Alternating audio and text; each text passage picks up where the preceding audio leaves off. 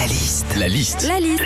La liste de Sandy sur Nostalgie. 7h10, malgré le confinement depuis vendredi, on peut acheter son sapin de Noël enfin Certains l'ont déjà fait. Qu'est-ce qu'on vit quand on fait son sapin? La liste de Sandy Déjà, avant d'acheter ton sapin de Noël, on choisit le style. Alors, t'as l'artificiel et puis t'as le naturel. Et le problème avec le naturel, c'est quand t'as un chat.